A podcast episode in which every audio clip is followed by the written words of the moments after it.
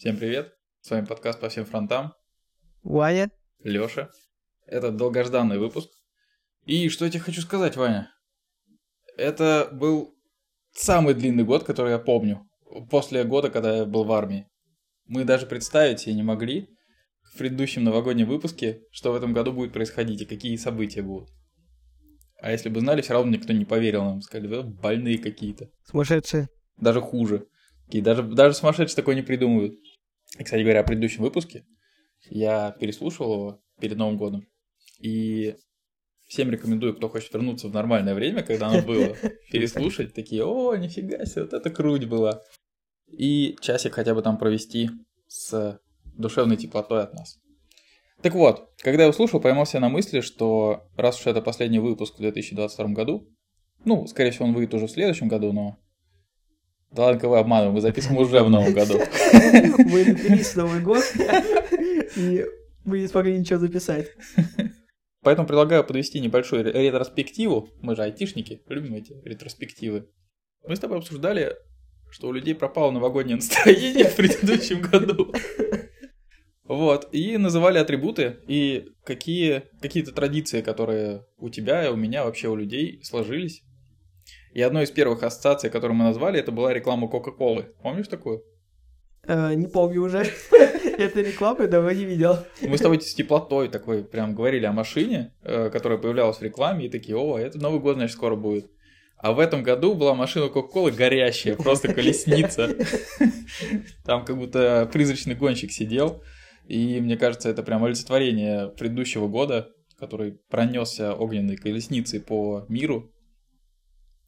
Надеюсь, в этом-то он хотя бы остановится. Вот. И насчет елок в ТЦ. Мы с тобой обсуждали, что елки в ТЦ это тоже атрибут Нового года.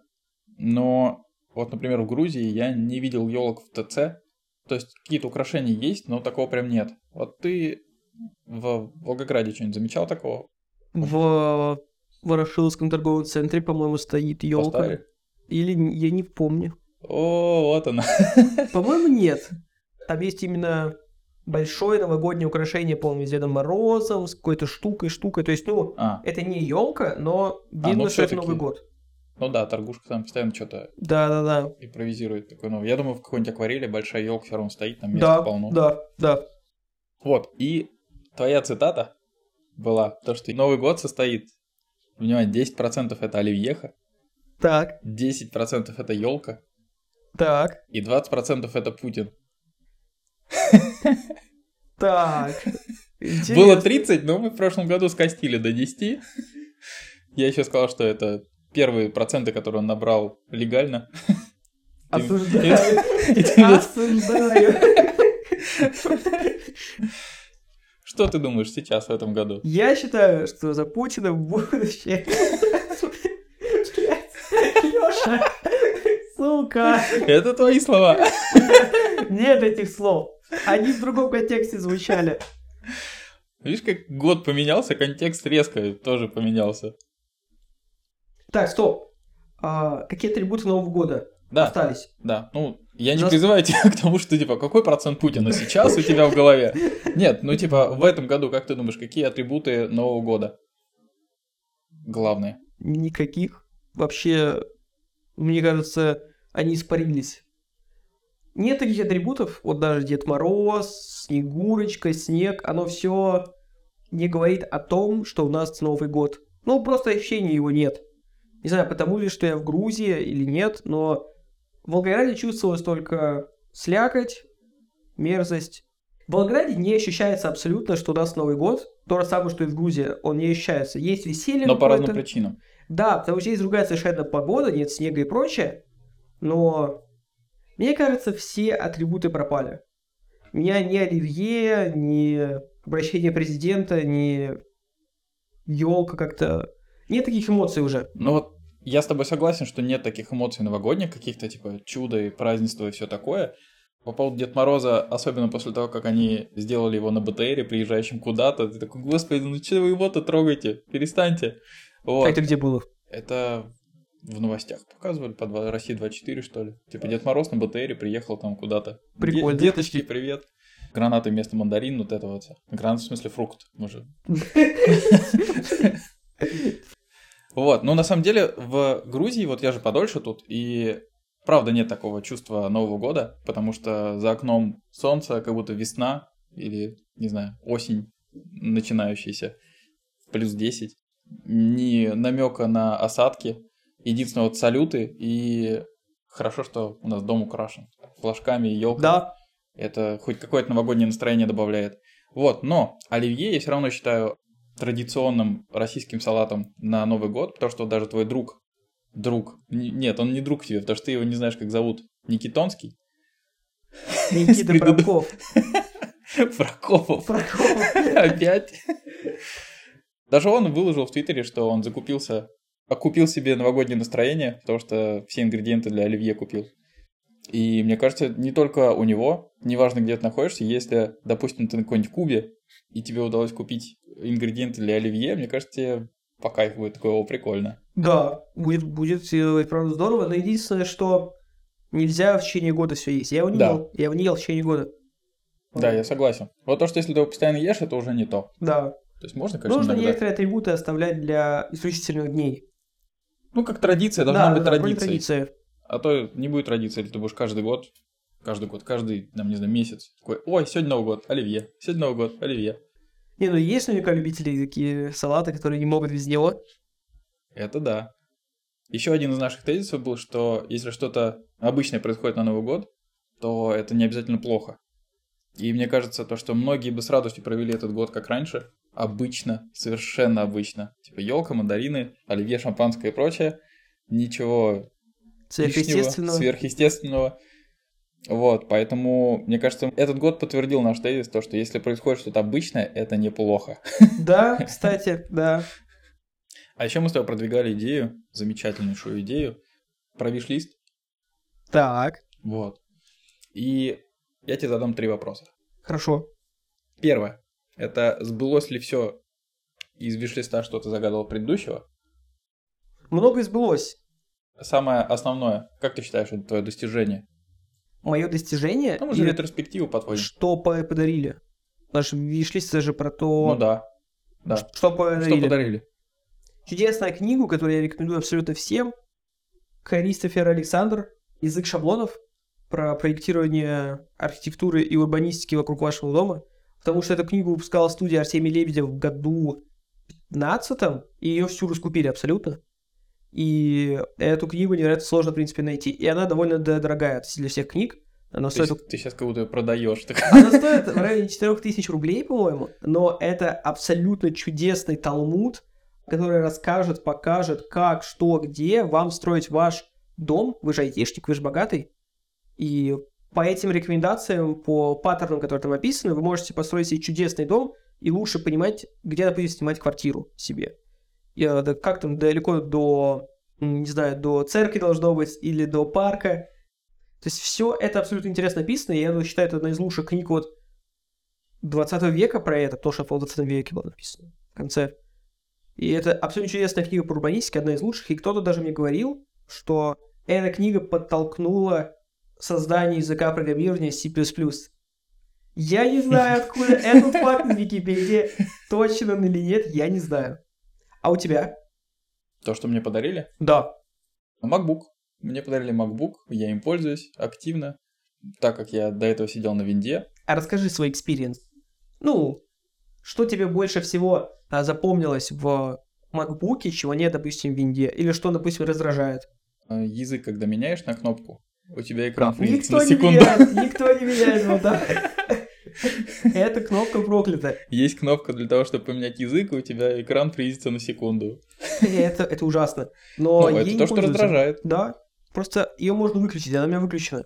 Ну, я ее не выключу, просто, ну, точнее, я не пользуюсь ей по прямому назначению для других функций.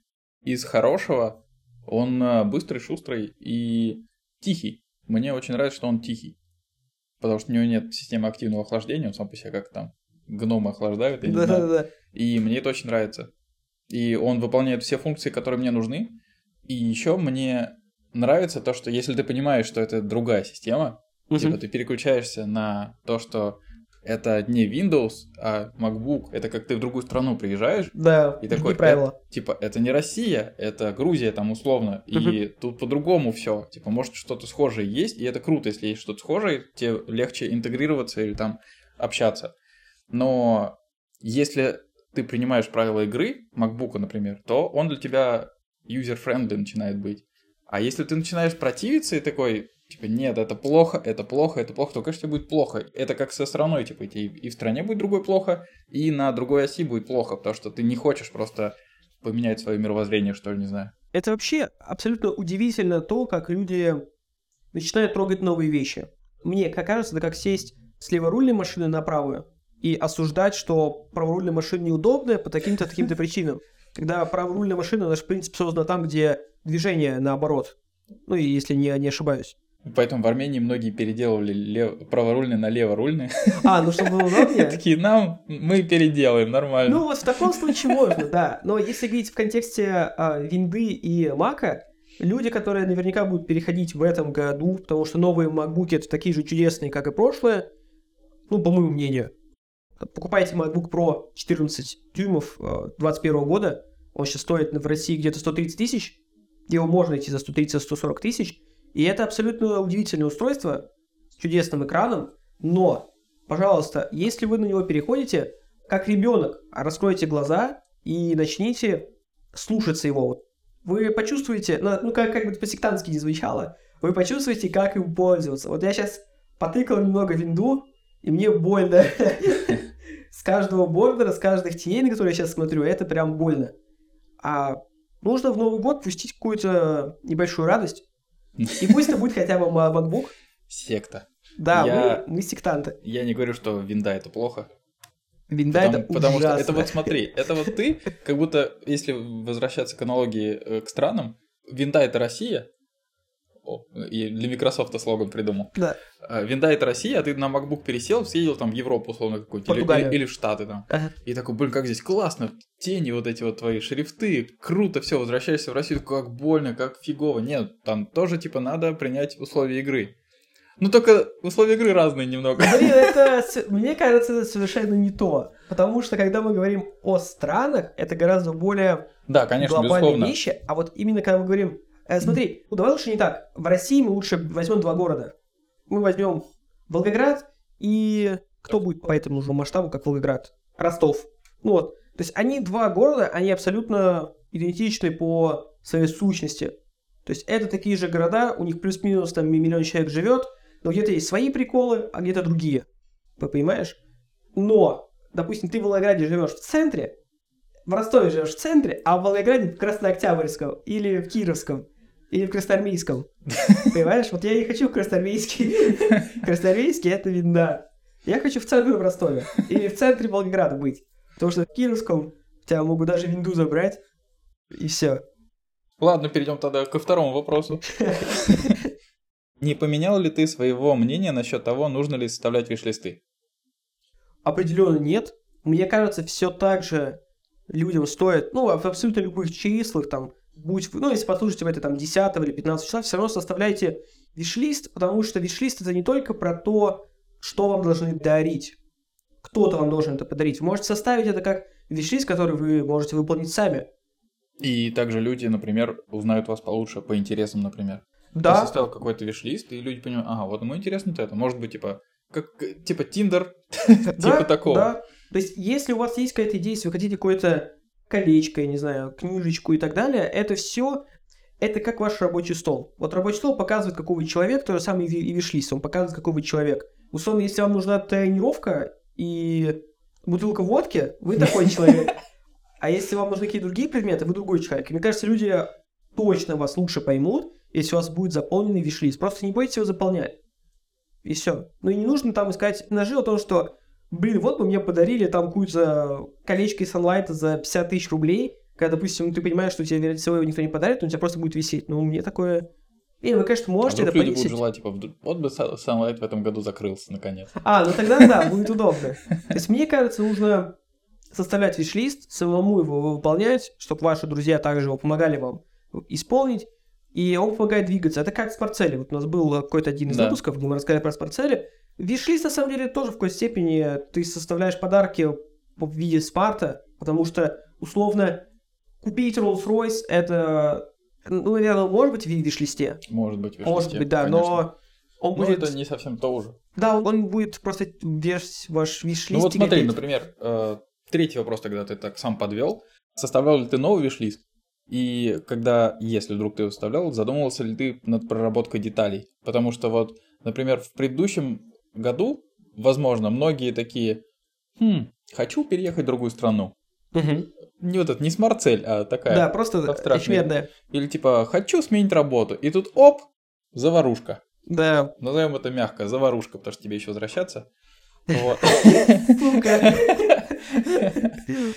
И люди такие, да я не это загадывал, типа, я бы не уезжал, может, откатим, как откатить? А бэкапов нет. А бэкапов нет, да.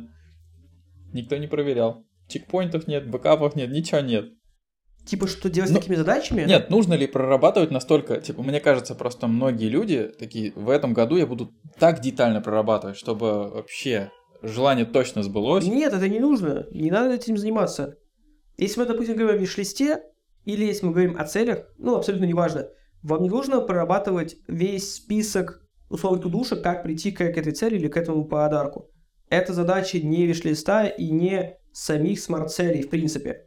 То есть вы, когда делаете смарт-цель, условно, не знаю, возьмем, там, ну, да, дойти по английскому до уровня B2. Ты же не будешь ее там, где ты описываешь все свои цели, описывать, как к этому ты придешь. Ну да. Нет, вы должны, вы должны где-то в другом месте этим заниматься. Там, допустим, я использую там Things, и там я описываю, какие цели у меня есть, и там есть типа список тудушек внутри, как к этому можно прийти. И когда ты начинаешь заниматься этим вопросом, потому что если мы говорим о смарт-целях, мы должны не просто их вписать, мы должны, ну, если мы говорим там, о цели на год, мы не должны просто их вписать, мы должны работать над ними. Выучить английский – плохая цель. Ты можешь по одному слову из э, учить, и это будет изучение английского. Точно, да? Вопросов нет. Будет ли это эффективно? Нет. По смарт-цели ли это? Нет. Придешь ты к какому-то результату и ощутишь ли ты его в конце года? Нет. А вот если ты, допустим, возьмешь цель, там, взять уровень B2 и какой-нибудь пройдешь тест, как он... Ну, на определение уровня. Да, на определение уровня, и ты, допустим, пару раз выявишься там B2, все. То есть ты реально закрыл эту цель. То есть поэтому мы в прошлом, не в прошлом, а в прошлогоднем а, выпуске говорили о том, как ставить смарт-цели. От прорабатывания вам хуже, конечно, не будет, но мне кажется, это лишнее время. Ну, мне кажется, это уже не совсем то. Это ты накидываешь себе как раз план на год, не знаю, на жизнь и так далее. Никто не мешает вам это делать, но это уже не виш-лист, это уже немного другое. Да, вообще стоит же разделять про виш-лист и цели на год. То есть вот вам люди могут помочь их исполнить, но цели на год это скорее про то, ну, допустим, если вы пара, то это может быть какие-то за- задачи вместе, там, я не знаю, переехать, купить дом и что-то еще, а есть, но чаще всего это задачи именно только для тебя. То есть погрузиться в Буленг, я не знаю, сменить работу, попасть в работу мечты и так далее. Цели, к которым ты сам должен идти. И есть не- несколько методик же, как их прорабатывать. То есть, если у тебя просто в голове была всегда мысль изучить английский, да, то значит ты ее не выполняешь. То есть, ну, если у тебя эта мысль всегда, значит, она просто есть, и ты Ну ей да. не занимаешься. А мне кажется круто, когда ты вот берешь какие-то цели и разделяешь условно по спринтам. Вот у тебя эти 52 недели, это вот мне кажется вот идеально, хочу сам к этому прийти, когда ты по неделям понимаешь, чем ты будешь заниматься. Хотя бы примерно. Можно брать хотя бы по месяцам. То есть, если у тебя условно 8 целей там или 6, ну если 20, неважно, у тебя же есть 12 месяцев, можешь разделить как-то там на 12 ме- месяцев свои за- задачи. То есть у тебя всегда должен быть план, понимать, как ты будешь к ним прийти. Это все ваши программистские штуки. Разделить все на спринты, потом Ну, подводить мне кажется, это ретроспективу по эффективно. месяцам. Мне кажется, это правда. А, Я всем крайне рекомендую прочесть книгу Даниила Гранина о «Это странная жизнь». Она рассказывает о профессоре биологии и еще каких-то смежных наук, в том числе там э, философии, химии, э, из советского времени человек, э, Любящев. Он сам по себе очень интересный мужчина, у него наверняка его работы чудесные для специалистов, которые в этом понимают, но совершенно иное в этой книге интересно людям, то, какая у него была система. Он в своей системе каждый свой день расписывал по часам в течение 60 лет или 50 лет. Вот он, по-моему, в армии это начал делать, и у него куча ежедневников, где у него описано, сколько чего он занимался, где читал, сколько у него было времени он проводил в бассейне, с детьми, в транспорте. Это, ну, звучит интересно. Но что еще интереснее, он собирал эти данные по месяцам, кварталам и годам. В России еще все равно. Ладно. Реформа давно проведена, как хочешь говорить. И, то есть он собирал эти данные, и он даже на это списывал время.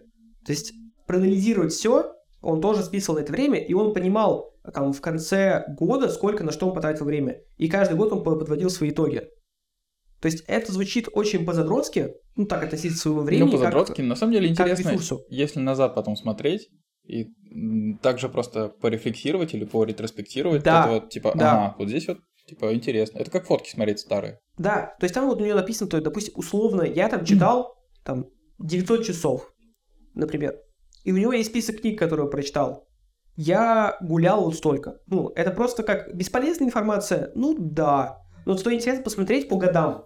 Знаешь, 10 Вот смотри, лет назад и это- сейчас. если ты сам это делаешь, это бесполезная информация. А если это делает какое-нибудь приложение в в наш век, то ты такой, о, нифига себе, прикольно. Типа как Яндекс Музыка или там Spotify, который подводит тебе итоги. Это же та же самая система любящего. смысл смысл да? такой же. Ты послушал э, там Скали Милана про скам. Ну, типа ваш любимый подкаст по всем 27. фронтам. Да, да. Лучший подкаст 22 года. Надеюсь, 23 И вот такие книги, они подталкивают, мне кажется, к э, более точному ведению своих дел. Знаешь, чтобы Самосовершенствование. осознавать, на что ты тратишь время. Потому что вот недавно я разговаривал с Андрюхой, с Андрюшей, нашим э, маскотом. Мы разговаривали, я пришел к выводу, что сейчас жизнь, это такая сложная мы- мысль, но раньше люди жили, там, допустим, 200 или 300 лет назад 60 лет. И сейчас живут 60 лет. Но они за те 60 лет проживали 20 лет своей жизни на самом деле. А мы проживаем настоящие 60 лет. Это я к тому, что они за 60 лет делали гораздо меньше, видели гораздо меньше, читали гораздо меньше, было меньше информации. Они не могли условно съездить в Петербург за 2 часа. Им нужно было туда ехать ку- кучу дней. Они не могли там каждый год ездить на море в другие страны, на это не было возможности. Они находились в своих селах, например, и занимались просто рутинными делами. А сейчас у нас есть куча возможностей, куча видео, куча подкастов, книг и так далее, и у нас жизнь, а, ну и Инстаграм, ТикТок и так далее, у нас жизнь гораздо насыщеннее стала.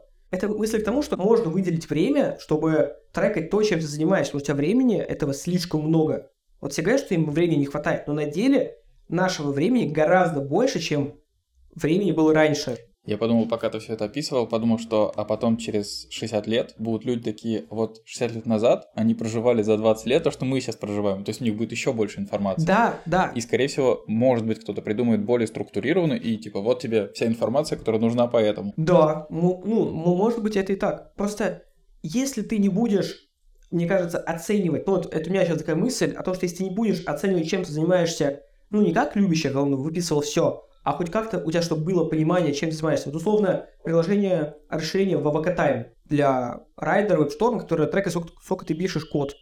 Круто? Круто. Чтобы Круто. было понимание, сколько ты пишешь вообще код. Также можно же и другие сферы выделить. Это помогает тебе осознавать, что ты проживаешь свою жизнь, и ты что-то в ней делаешь, и ты чего-то добиваешься. Если ты, допустим, ведешь список книг, это гораздо лучше. Мне кажется, ты их даже лучше запомнишь, если ты хотя бы ведешь список книг. Иначе Да. ты прочитаешь просто какое-то количество книг, и ну да, прочитал, а отложились они у тебя в памяти, запомнишь ты, что ты читал два года назад или нет. То же самое можно сделать с подкастами, но у нас для этого уже есть приложение Ну да. которые за нас все это делают там. У меня, допустим, любимый альбом — это «Пропаганда денег». А, Ну, фронтендер, да. Чудесный исполнитель Скали Милана. Всем рекомендую. И я к тому, что нужно ставить смарт-цели, нужно вести виш-лист, и необходимо задуматься о том, чтобы контролировать свое время не в плане, вот я там два часа погуляю, два часа скажу туда, а просто понимать, на что он на тебя уходит.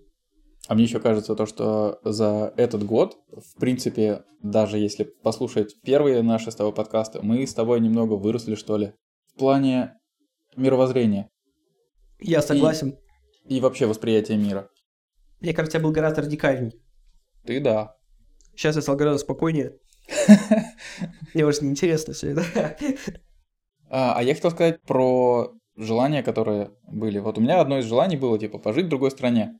И я не говорю, что оно, типа, было не описано, и поэтому надо было детализировать все дела. А как бы оно исполнилось, и я пожил в не в одной стране. И какая у меня цель была? Я просто думал, какая цель была пожить в другой стране, посмотреть, как живет как раз-таки другой народ или что-нибудь такое, там другие люди. И я, правда, думал, что это будет немного более европейская, что ли, страна, типа Португалия, Испания, что-нибудь такое, не знаю, может, Германия. Но ничуть не жалею, что это оказался Кавказ и кусочек Казахстана. Но что удивительно, везде меня вот поразили люди. Вот когда мы ездили в Екатеринбург, вы меня спрашивали, типа, зачем мы едем в Екатеринбург? Я говорил, что мне интересны люди. И это офигенно было, потому что я увидел то, что я хотел, типа суровые екатеринбургские люди, которые добрые, совершенно добрые внутри, но типа как камень на лицо. Вот. В Армении тоже великолепные люди. Они довольно хитрые многие, но они все равно добрые, то есть очень добрые, очень любят свою страну, пытаются ее... Э, вот как бы есть шутка про то, что армяне всегда говорят, мы первые что-то сделали, и это потом и в мою жизнь перешло. Типа, я иногда тоже говорю, типа, да, это армяне уже давно придумали. Типа, не знаю, макбуки первые армяне выпустили. Потом просто у них забрали идею.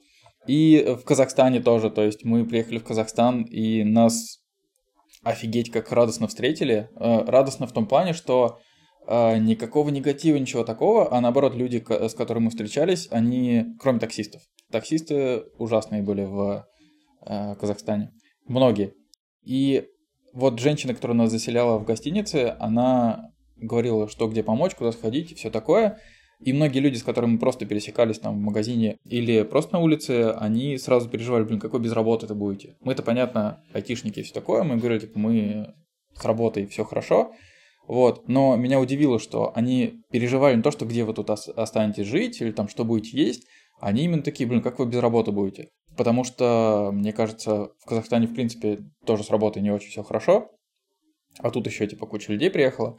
Еще меня повеселило, когда нас вез один таксист, и я у него спрашиваю, что, блин, наверное, сейчас э, цены вырастут на еду, и вам будет хуже от этого, и вы, наверное, будете не любить русских, потому что они многие приехали. Он говорит, да вообще плевать, типа, у нас еды завались, типа, с этим проблем не будет. Ну что он там вырастет, там, типа, вырастет на чуть-чуть тенге, никто не заметит даже. Но вот то, что вы без работы останетесь, это да. Ну, типа, как вы жить будете? И мы такие, блин, офигеть. Типа, они... То есть люди не переживают. И очень много людей, особенно в Казахстане, говорили, что, блин, нельзя так цены на жилье заряжать, когда люди бегут просто. Типа, они же бегут не от хорошей жизни, а просто так. В связи с э, плохими событиями. То есть, не, наоборот, не просто так они бегут.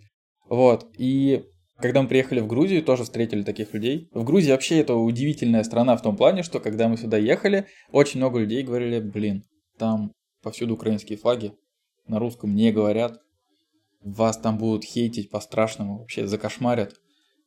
И мы такие, ну, будем говорить на английском, ладно, типа, справимся. Да-да-да.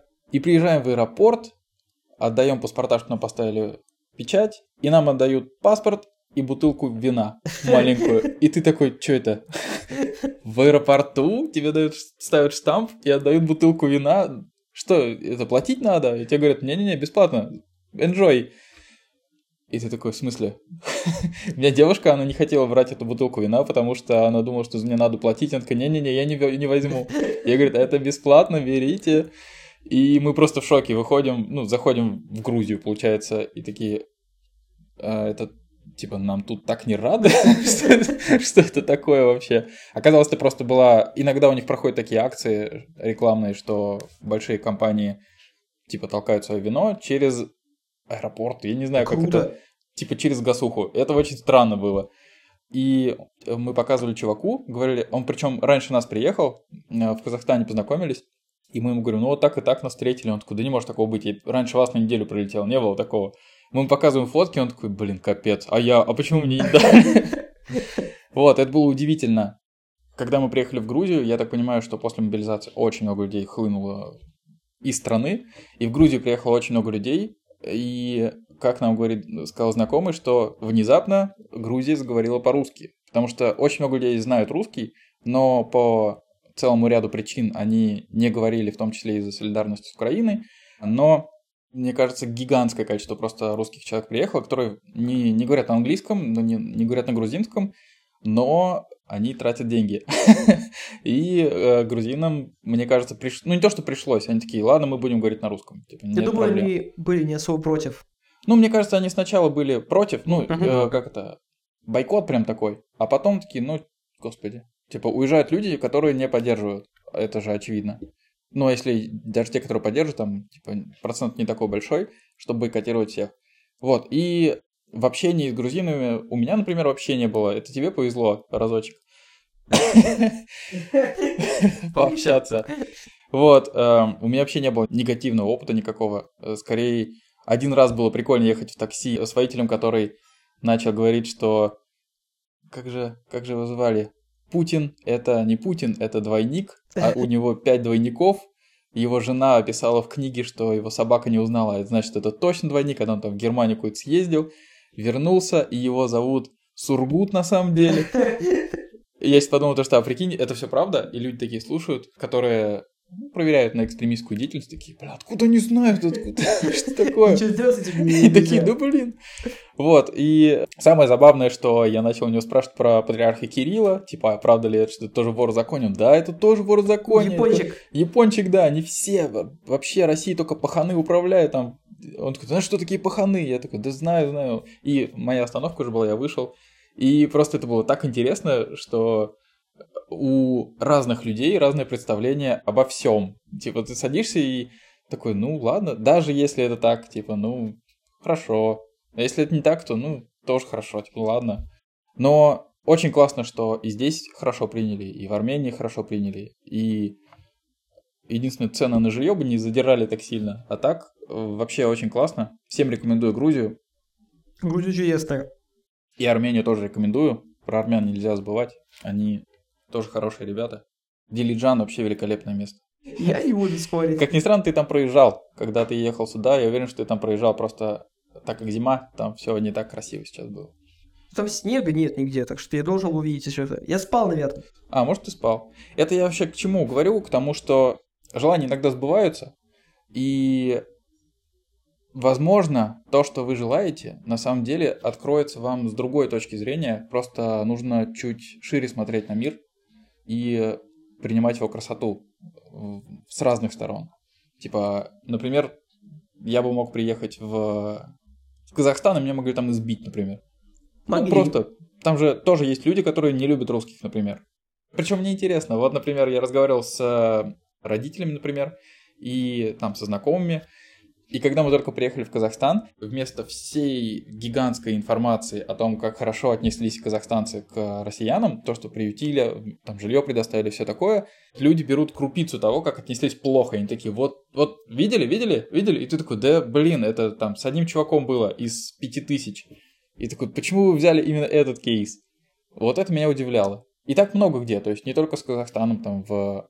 Ну, в Армении не знаю, в Армении, наверное, нет. Это же, это же нормально. То есть мы же даже, когда ходим в какие-то рестораны или что-то такое, если тебе 20 раз приготовили хорошо, а вот один раз прям плохо, я думаю, что ты... Ну, у тебя точно какой-то останется осадок, и я бы рассказывал именно об этом кейсе, а не о хороших. Мне кажется, так в принципе у всех. Плохие люди кричат громче всех. Вот о чем я. Ну, их тут, даже если меньше, они будут громче. Ну, это как с отзывами. Люди в основном оставляют плохие отзывы. Точнее, не так. Плохих отзывов людей мотивирует больше оставлять плохих отзывов. И, как правило, ты, если смотришь отзывы о товаре, ты, ну, как вот, например, я делаю, я стараюсь найти какие-нибудь плохие отзывы, типа посмотреть, насколько они плохие, типа, что там конкретно плохого, и уже от этого анализировать. Но если, допустим, передо мной будет 10 хороших и один плохой, смотря какой там плохой, ну, конечно. Ну, вот видишь, ценность 10 хороших отзывов гораздо либо сравнимо, либо меньше там, с двумя-тремя плохими. Они гораздо не искренние, а просто громче, вот в моем понимании. Во-первых, там красная метка, а не зеленая. Зеленая хорошо, красная плохо. И они часть, ну, очень часто прям скашивают его позицию в плохую сторону. Типа, блин, как-то как, как-то не очень. Ну, возможно. А тебе не кажется, что это может быть... Э, это знаешь, как в не помню, как назывался эксперимент про самолет. Типа у людей спросили, если будет э, авиакатастрофа, как вы думаете, вы выживете? И большинство людей говорили, да, конечно. Типа никто не выживает, а вот типа я выживу. И, ну, потому что человек не может поверить, что он умрет в этой катастрофе. Mm-hmm. Вот. И мне кажется, это в другую сторону также работает. Типа, 10 э, хороших отзывов и один плохой, и ты такой, ну, это плохой обязательно со мной случится. Почему непонятно? Типа, там в хорошую сторону ты выживешь. По опыту везения, например. Если человеку постоянно не везет, словно. Но не может же большому количеству людей. Это же э, работает на многих людей, то есть в большем процентном соотношении. То есть большинству людей не везет, что ли? Так не бывает. Нет, это значит, что люди замечают, когда им не везет, а не когда им везет. М-м.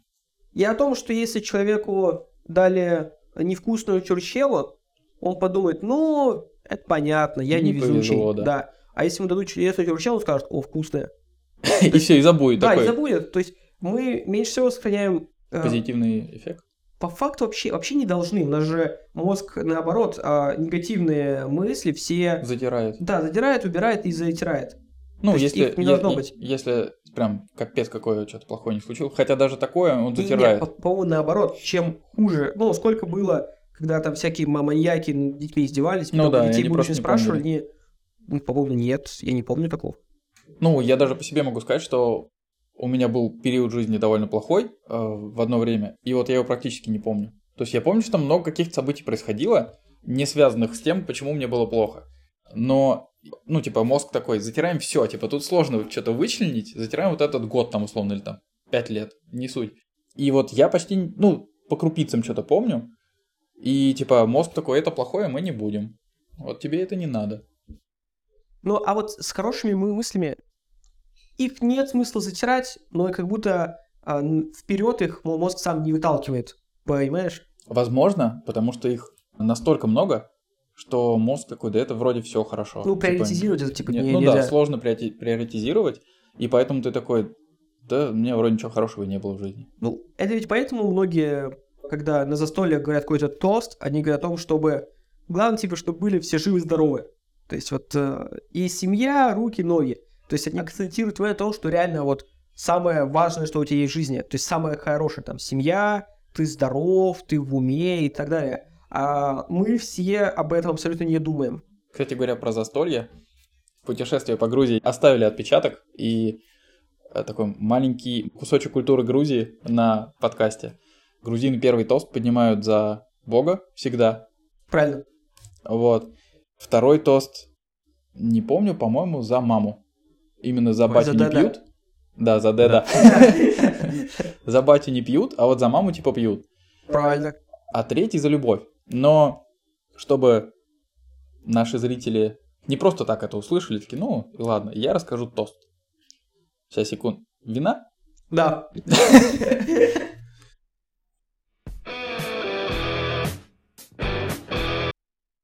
Так, ну раз уж мы в Грузии, бокальчик вина налит.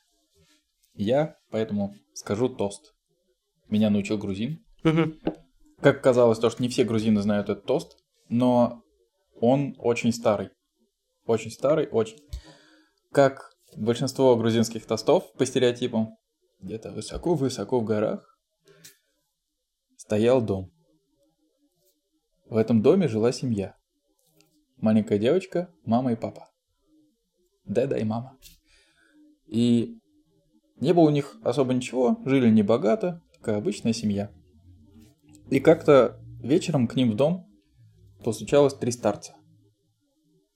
Мать открыла дверь, увидела старцев и говорит, что вам нужно, что вы хотите. Один из старцев представился, говорит, я, любовь, вот надежда и вот деньги. Только один из нас может к вам войти. Выбирай, кто из нас к вам войдет. Мать такая, мне надо посоветоваться. Закрыла дверь, обратилась к семье и говорит, вот такая ситуация, кого пустим? Отец говорит, я предлагаю надежду. Хочется на что-то надеяться, надежда должна быть. А, счастье, я перепутал. Это А. счастье, счастье, все. Отбой, счастье. Отец говорит, счастье хочу.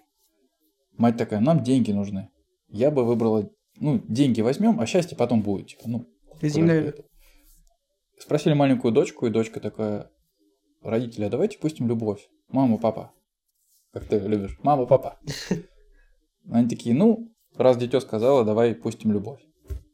Мать открывает, говорит, мы выбираем любовь. Заходит старец любовь, и с ним заходят деньги и счастье. А она спросила, почему вы втроем заходите? И старец сказал, выбрала бы ты деньги, зашли бы только деньги.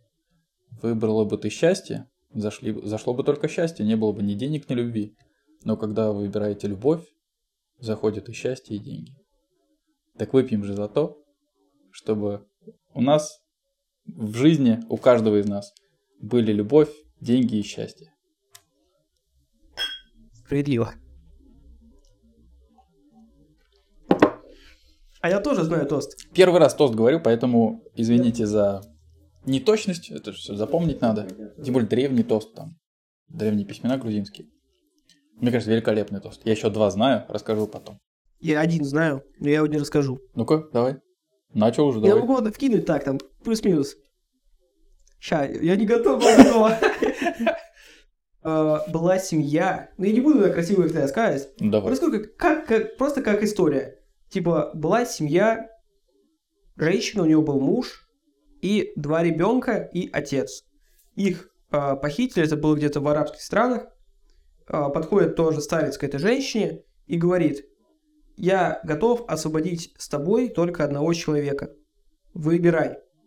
И она сказала, можно по- подумать. Она начала думать, вышла, ну, по- постучала, ей открыли, и спрашивают, кого ты выбрала, и она говорит, я выберу отца. И у нее спрашивают, почему ты выберешь отца, и она, детей я смогу себе еще нарожать, а мужа я смогу себе еще найти, а отец у меня один. А, Вот, нифига. Да. Ну, знаешь. А там отец был? Да, я же сказал вначале. Ну там, я говорю, что-то перепутал. Но главное, что вот да, она вы выбирала между детьми, мужем и отцом. Выпьем за Выпьем отцов. за, за родителей. Ну, это какой-то т- арабский тост. Да. Не скажу, что он мне нравится. А мне нравится, он Это как- глубокий. Возьмем второй тост. Тоже по памяти. Я его не совсем понимаю. Точнее, понимаю посыл, но не понимаю... Короче, слушай тост. Была речка, и подъехала к речке машина. Мужику надо было переправиться на другую сторону. А он пьяный. А, нет, не пьяный, трезвый. Приехал трезвый. Внезапно, ни с того ни с сего, уровень воды в реке увеличился, машина застряла. И он не может выбраться, машину бросить тоже не может. Он встал на колени, начал молить Бога и говорить, пожалуйста, помоги мне вытащить машину переправиться на тот берег, не дай мне умереть. И его смыло водой. Утонул. Спустя какое-то время подъезжает вторая машина. Тоже такая же ситуация. Застрял, не может выбраться, уровень воды поднимается, он говорит, встал на колени, говорит, Господи, спаси меня, мне надо типа переправиться, дай мне жить. Уровень воды поднялся, он утонул. Подъезжает третий, в хламину пьяный мужик. Те были трезвые. Те были трезвые, совершенно трезвые. Э, В хламину пьяный мужик остановился, тоже застрял. Такой стоит, ничего не просил у Бога. И такой, мне надо переправиться. И потом такой, ну ладно, попрошу у Бога, Господи, помоги мне, такой в умате, помоги мне переправиться на ту сторону, освободи меня. Ну, Бог ему помогает, переправил на ту сторону, говорит, езжай, все, ну, кое-как помог. На это все смотрел архангел там какой-то, ангел. И говорит, господи, а как так получается? Они, типа, встали на колени, трезвые совершенно люди, никого не трогали. И ты им не помог, дал умереть. А он, ну, пьяный ехал, чуть там не сбил двух, двух людей до этого, застрял, и ты ему дал проехать. Он такой, ну как, понимаешь? Каждое застолье он поднимал за меня тост. Он всегда обо мне помнил. А эти обратились ко мне только в момент нужды. Вот такой вот тост. И там типа выпьем же за Бога и все дела. А это грузинский тост, да? Грузинский тост. Блин, а на самом деле очень интересный тост. Концепт интересный. Да. Типа, он всегда помнил о Боге. Но, ну не знаю я, короче. А я думал о том, что человек в умате более искренен. Не уверен. Тоже верно. Не знаю. Но, конечно, интересно, что трезвенников... Ну, я бы не просил. Я поплыл бы вплавь просто. Машину бросил бы такой. Да. Знаешь, как э, мне понравилось, как сказала... А, нет, Шульман это о дьяволе сказала. Дьявол ничего не может тебе предложить, он А, ничего да. не имеет. Он может только обманывать и лгать. И Одно про самоубийство сказал. А? И про самоубийство сказал. Да, это такой Типа, же... Бесполезно. Да, бесполезно. Это полезно для дьявола, Да. потому что ты все равно убиваешь человека. Но полезнее, чтобы ты убивал других. Это, кстати, интересная мысль. Мне невероятно понравилось о том, что дьявол ничего в себе не имеет. и он ничего не может предложить. Я крайне удивился, когда об этом услышал, потом рефлексировал об этом. То есть вот мы берем а, Бога и дьявола, да, и вот кажется, что дьявол, он такой же, как Бог, только в обратную сторону, то есть Ну да. снизу, а тот сверху. И всегда казалось, что дьявол, он, как там, э, Люцифер и так далее, он же всемогущий, у него все есть. Там деньги, девушки, наркотики. Ну, ну так, в людском Ну, да, да, понимании. А тут Шульман говорит о том, что дьявол ничего не может тебе предложить. То есть он может тебе, только тебе солгать о том, что он тебе все это может дать, но на деле у него ничего нет. Это настолько интересная мысль, то есть о том, что у зла нету своего я, вот нету личности. То есть зло это просто зло, какая-то вот ма- материя, и она ничего в себе не имеет, только может там обманывать и так далее. Ну, в этом плане мне очень понравился, э, не знаю, многие хейтят этот фильм э, «Адвокат дьявола». Когда, Чудесный фильм, кстати, я его смотрел. Мне очень понравился. особенно последний вот этот момент, не будем спорить, если вдруг кто не смотрел, А как посмотрите. ты переносишь адвокат дьявола вот на эту, ну, на- о том, что на то, Ты- что у дьявола нет ничего за душой. Придется спорить. Я к тому, что ты просто говорил про то, что он обманывает и ничего тебе не дает. И А- вот О там... том, что он не может. Да, он не может тебе Не ничего... просто не дает, а не может. Это очень важно. Он не может тебе Да, ничего дать, да. потому что ничего нет. По факту он и там тоже ничего не давал. И в конце вообще э, он показывал тебе, что типа один грех, и ты такой, я с ним справился, а там вообще другой грех, который типа в людях сидит. И он так и говорит, что это мой любимый грех. Хотя в умах людей все предыдущее, что там в фильме происходит, это вообще супер большой грех. Ну, то есть там наркотики, девушки, рок-н-ролл, вот это вот все, особенно у очень верующих людей. А тут оп, и совершенно твист такой, о котором ты не можешь подумать, и который он тебе тоже не предлагал, по факту. Типа, он в тебе это как бы пробудил, что ли, не знаю. Ну, он же в самом фильме, адвокат дьявола, он же, ну, насколько я понимаю, он же сам не выигрывал дела. Ему же помогал в этом дьявол. То есть, э, я, это я не могу соотнести с тем, что говорил Шульман, потому что тут дьявол имеет власть. Ну, да. То да. есть тут дьявол, он конкретно может что-то сделать, чтобы ты мог выигрывать невыигрываемые дела.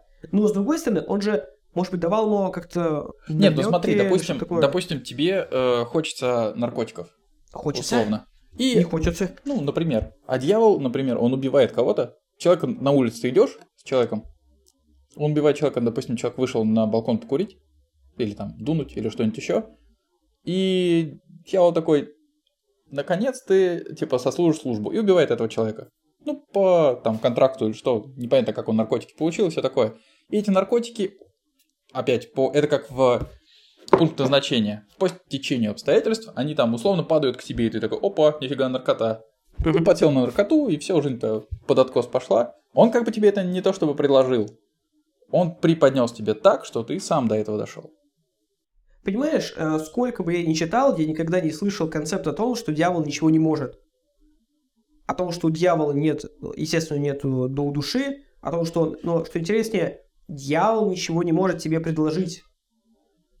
Ты не поэтому ты не можешь с ним заключить контракт, потому что ему нечего менять. То есть там э, вечная, Ну да, вечная жизнь или э, не знаю там что. Ты типа я тебе машину, а ты мне свою душу, а он не может с этой душой сделать. Если ну, я правильно по- понял Шульман, естественно, где она это вообще нашла Ну, я думаю, там ко- концепт. очень большая библиотека философов у нее есть. Вопросов поэтому- совершенно нет. Но это просто сам факт. Максимально потому что я это нигде не слышал никогда раньше, нигде не читал об этом. О том, что у дьявола ничего нет. Это Мне, меня, на, сам- меня. на самом деле, я обожаю Футураму. И вот в Футураме была серия, когда Фрай, э, ну, человек, э, там был робот-дьявол, который, типа, робот, но дьявольские дела мог всякие делать. И эм, он попросил, заключил контракт на, типа, душу в обмен на свои руки. А у него руки там, типа, что угодно могут делать. И надо было играть на каком-то супер сложном инструменте музыкальном. И э, так оказалось... А, он поменял руки на руки, э, типа свои, чужие, там, в обмен на что-то еще. Вот, и так оказалось, что эти руки ужасные, типа дьяволу не подходили людские, и он такой, блин, давай обратно. Он такой, не, у меня все получается, отличные дьявольские руки, мне типа они нафиг не нужны, забери себе. Ну и там дьявол строит козни, меняет, э, подстраивает так, что у подруги Фрая, этого главного героя, пропадает слух, для которого он писал произведение музыкальное, и он меняет уши. Ну, короче, там длинная схема, но, в общем, подстраивает эм, кучу всяких цепочек таких, Чтобы вернуть руки. чтобы вернуть руки. Но, то есть, по факту просто, условно, строит козни всякие. Но ничего, то есть он предложил руки, но там просто сатирически то, что он проиграл, типа дьявол, вот, и пытается это вернуть. сделку совершил. Да, то есть невыгодную для себя обычно дьявол так не делают, ну, Да. по всем а, писаниям, скажем так, книгам Ну, по и тому подобное. канонам, да, он не Да. должен так делать. И поэтому это очень забавная серия, тоже всем рекомендую. К сожалению, не помню какая. Ну, я поищу, может, приложу ссылочку. Что ты желаешь людям на этот год? Я вот когда готовился, я думал то, что я скажу, что все, очень много людей, не все, ладно, очень много людей в этом году пожелают одно желание. Одно большое желание. Все мы его знаем. Все мы его знаем, и много людей его пожелают. Так как мы уже немного опоздали, и люди это уже все уже э, пожелали, я пожелаю, я пожелаю то, чтобы у хороших людей градация хороших и плохих у всех разная, но вот по моему мнению, у хороших людей, чтобы желания сбылись, а у плохих людей, чтобы желания не сбывались. Вот такое примитивное, потому что мы в Грузии при- примитивизм здесь преобладает, примитивное, но простое и, мне кажется, очень хорошее желание.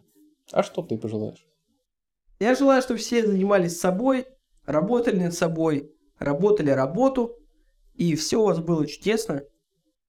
И, наверное, наверное, все. Нельзя забывать о своей ответственности. Вот. Ее нужно исполнять. И быть ответственным человеком. Отличное пожелание. Спасибо. Всем хорошего года. Еще увидимся. Услышимся. Услышимся? Я думаю, услышимся.